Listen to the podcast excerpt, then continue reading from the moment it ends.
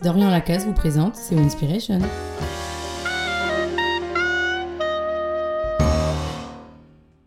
Les relations humaines peuvent être source d'émotions violentes. Crises de nerfs, pleurs et éclats de voix s'abattent parfois autour de nos bureaux.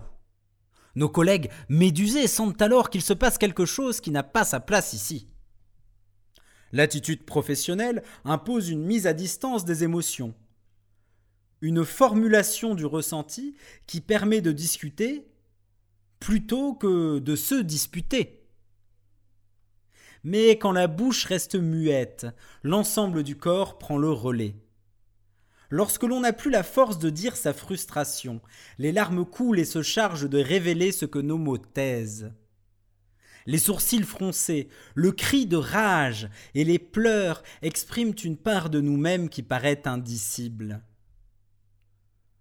Nous avons souvent vécu des moments de tension, des instants où les mots fuient la pensée.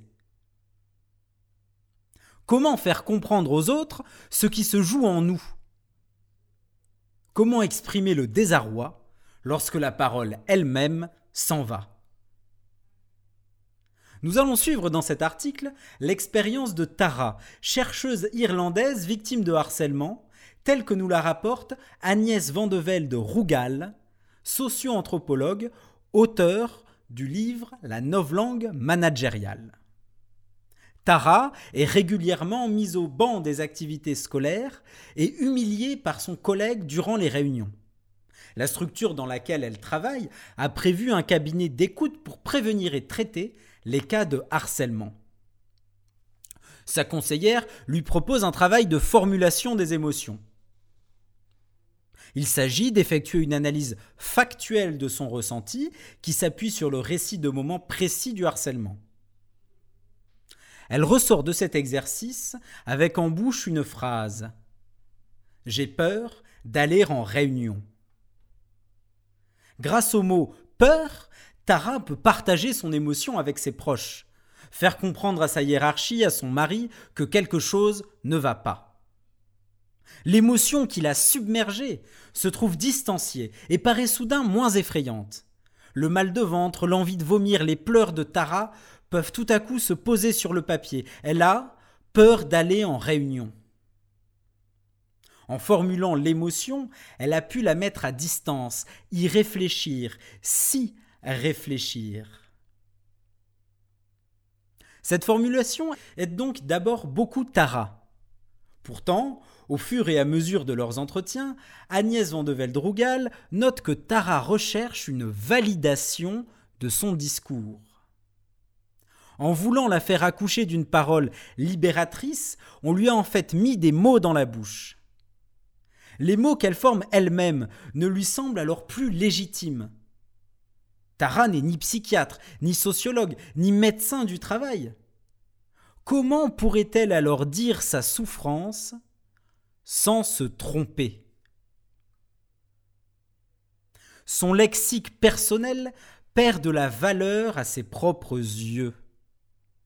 Elle ressent ce que l'auteur appelle une insécurité linguistique, le sentiment que son langage est impuissant à expliquer le réel. Insécurité d'autant plus grande que le langage institutionnel, celui du management, ne prononce pas ou du bout des lèvres le mot de harcèlement. Sa propre parole ne lui paraît plus crédible. La peur du mot juste naît en elle. Nos mots valent pourtant toujours quelque chose, même quand ils sont mal trouvés, même quand ils claudiquent. Le discours que je produis n'est sans doute pas le meilleur, le style pêche, la plume pourrait être plus légère, l'argument mieux développé. Pourtant, ce discours m'appartient en propre. Il dit ce que je veux dire, ce que je peux produire. Il reflète les limites de ma pensée, mais aussi son originalité. De la même manière, les larmes de Tara disent plus que le mot peur. Ce qu'elle sent en elle est le produit des multiples représentations de son intimité. Elles révèlent une fêlure qui lui est propre, qui ne peut se communiquer que selon ses propres mots. Ces sanglots ont une valeur informative, un signe lancé à tous qu'ici, maintenant, devant eux, se produit l'intolérable. En nommant nos émotions violentes, nous les mettons à distance, nous nous donnons le temps de les analyser. Pour autant, les mots ne disent pas tout ce que dit un sanglot. Si ces mots ne sont pas les nôtres, ils ne disent même plus l'originalité de notre émotion. Et dans le cas de Tara, la spécificité de sa peine. La formulation des émotions permet de garder la tête froide. Elle évite de se laisser entraîner aveuglément vers le conflit. Pourtant, elle ne rend pas compte de toute la complexité de l'émotion. Elle peut même amener à une dévalorisation de soi. Lorsqu'il s'agit de parler de nous et de nos émotions, il n'y a pas de juste mot, surtout pas de discours légitime. Le discours policé de l'institution, du management, des ressources humaines ne parle pas mieux que notre langue qui bafouille. En décrédibilisant notre langage, nous prenons le risque de faire passer nos émotions en second, d'oublier l'évidence première que les larmes révèlent. La situation est intenable. Les émotions au travail ont une place étonnante. Il s'agit de les maîtriser pour mieux les connaître, de les apaiser pour mieux les comprendre. Pourtant, l'émotion violente nous fait connaître, par sa violence même, que nous vivons quelque chose d'intolérable. Pleurer au travail, c'est constater qu'une limite a été franchie, que quelque chose doit changer. Mettons des mots sur nos mots. Mais n'oublions jamais le cri cru des émotions au travail.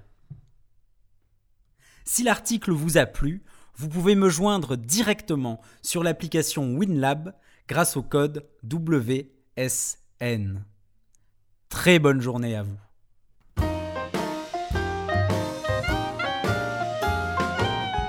Retrouvez plus de Winspiration sur winstead.org.